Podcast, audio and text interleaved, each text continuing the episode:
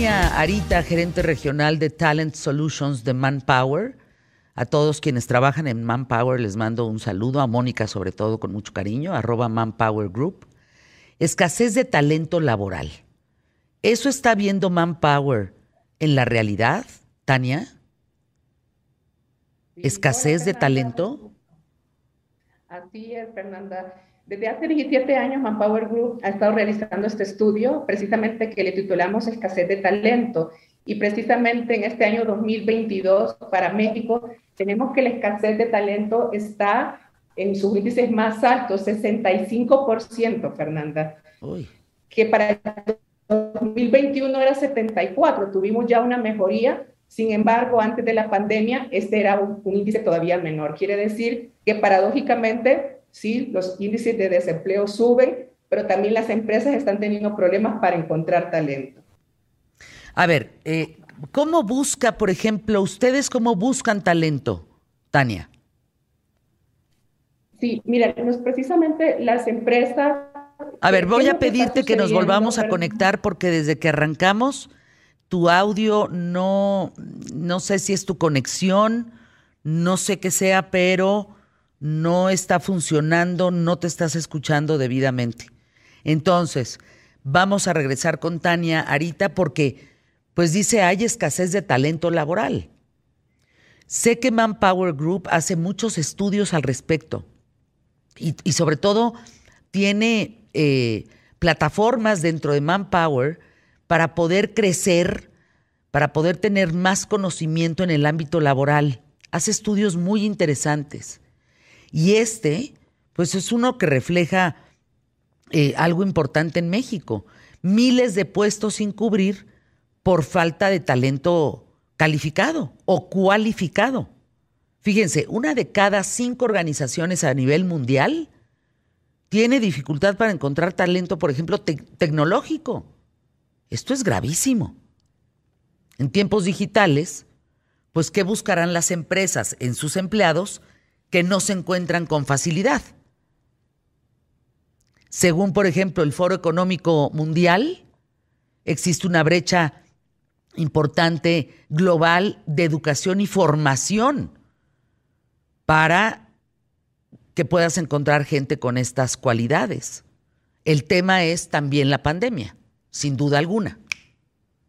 A ver, Tania, ¿nos puedes explicar cómo buscan ustedes talento? Por favor. Gracias, Fernanda. Espero que me escuchen mejor. Ahora sí, ¿verdad? Claro. Precisamente, Fernanda, como te comentaba, Manpower Group eh, siempre está buscando información constante eh, de lo que está sucediendo en el mundo laboral. ¿Qué es lo que están demandando las empresas para poder encontrar este, esta, este talento? Precisamente hablamos de esas habilidades blandas, Fernanda, que hoy son necesarias para que tú puedas ejercer una, una función precisamente lo que es la autodisciplina, resiliencia, colaboración y trabajo en equipo, razonamiento, liderazgo, son skills o competencias blandas que no encontramos en las personas. Y precisamente Manpower Group ha estado hablando tanto a la academia, al gobierno, a las empresas, al público en general, que precisamente tenemos que empezar a desarrollar estas habilidades que son necesarias para que precisamente esta escasez de talento, y, y paradójicamente yo te lo decía al inicio, eh, sí tenemos tasas de desempleo, pero también tenemos el 65% de las empresas en México están teniendo problemas para encontrar talento. Entonces, no estamos haciendo ese match donde lo que las empresas requieren y lo que el mercado está sacando precisamente sobre esas habilidades blandas. Así que es necesario precisamente voltear a ver qué es lo que está sucediendo. Eh, nosotros como, como empleados, empleadores también, poder construir eh, un aprendizaje constante y empezar a adquirir estas habilidades que hoy son necesarias. Pero a ver, eh, eh, hoy estás hablando de gente que tiene trabajo y que si tiene un trabajo necesita desarrollar esas habilidades. ¿Qué pasa con los alumnos, los universitarios que salen de carreras universitarias donde no aprenden estas habilidades? Entonces, estamos frente a la posibilidad que hoy un certificado, un comprobante, una licenciatura, un, un degree, una calificación, digamos, de una universidad ya no es tan importante como tener habilidades? Precisamente. Y fíjate, Fernanda, que hay muchas discusiones sobre este tema.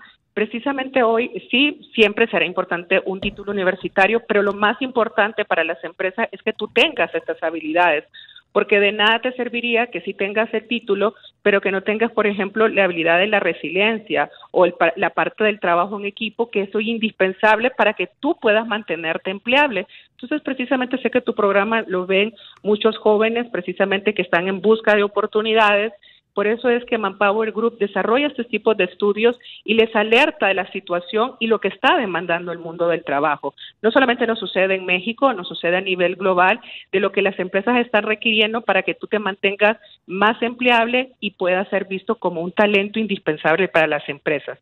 Eh, también, Fernanda, yo ahora te hablaba de estas habilidades blandas, de las cinco más importantes, pero también es importante que hablemos sobre los diferentes tipos de industria. Cada industria también tendrá cuáles son sus requerimientos y esas habilidades necesarias para que tú te mantengas empleable. Eh, ahora, ¿cómo le hace también, y lo hemos platicado desde ayer aquí en ¿Qué tal Fernanda? ¿Cómo le hace un joven?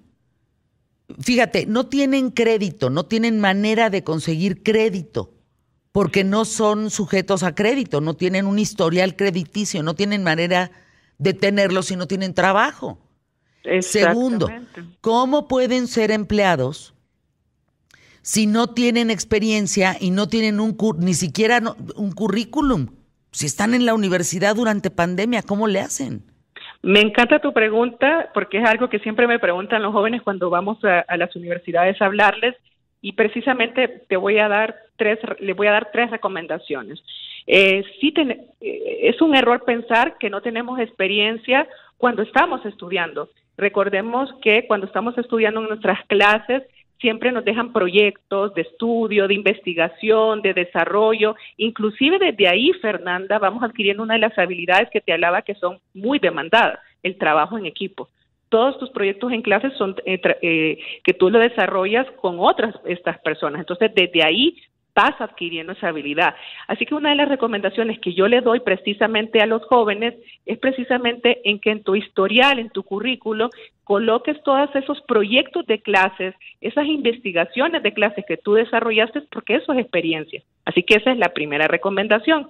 La segunda, Fernanda, es que precisamente hoy hay muchas empresas, estamos hablando que hay una escasez de talento a nivel mundial, en México del 65%, y las empresas entonces están usando ya estrategias para poder enfrentar esta situación. Y una de ellas precisamente son los famosos semilleros de talento, training, donde las empresas están dando oportunidad a los muchachos que están estudiando a que a, la par tengan una vida laboral también para que desarrollen experiencia. Eh, la tercera, Fernanda, la tercera recomendación es que precisamente hoy las empresas no es tanto la experiencia que eh, estábamos hablando ahorita de un título universitario, no es tanto la experiencia, sino que tú tengas esa habilidad desarrollada y eso que te mantenga empleado. Entonces, precisamente mantenerte eh, a la vanguardia de lo que están demandando las empresas. Hoy también hay muchos cursos eh, o, este, actividades que tú puedes desarrollar, inclusive sin ningún costo, a través de YouTube, inclusive, u otras organizaciones que lo están dando, que puede darte esas habilidades y esta y adquirir esa empleabilidad que hoy los jóvenes están necesitando. Dice Daniel Alemán, ¿es neta fer familiar? ¿Hay falta de talento laboral? A ver, también buscan talento que quiere ganar que, quiere que ganen una miseria con jornadas esclavizantes. En Saltillo, por ejemplo, quieren pagar 3.500 pesos semanales a profesionistas. Por cierto, un operador o líder de línea gana entre 1.500 a 2.000, quieren esclavos. ¿Qué piensas de este comentario de Daniel Alemán? Eh, efectivamente vamos a encontrar de todo en el mercado, vamos a encontrar definitivamente empresas que no están con la norma, que no son empresas éticas y aquí tu decisión será este, de no participar con ese tipo de empresas en la cual no tienen valores y efectivamente no tienen los principios que nos habla hoy, por ejemplo, la Organización Internacional del Trabajo. Acá pero tú puedes decidir entonces en qué empresa decides tú trabajar. Para ello va a ser importante que tú estés constantemente atendiendo y adquiriendo este conocimiento que te mantenga como un talento y como empleable. Y te voy a dar un ejemplo, y, a la persona que nos escribía ahora, eh, y nosotros lo vemos, eh, mi parte dentro de Manpower Group precisamente es la parte de reclutamiento.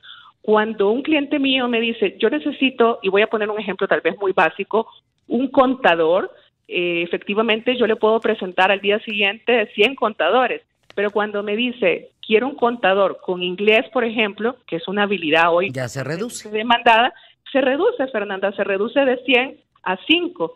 Pero ahora te voy a dar otra característica. Ese contador básico efectivamente puede andar en un salario de 10 mil, 12 mil pesos, pero con inglés en automático sube a 50 mil pesos.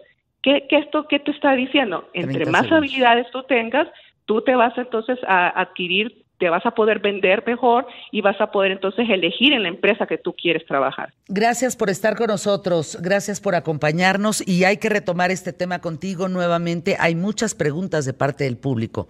Anuncios QTF.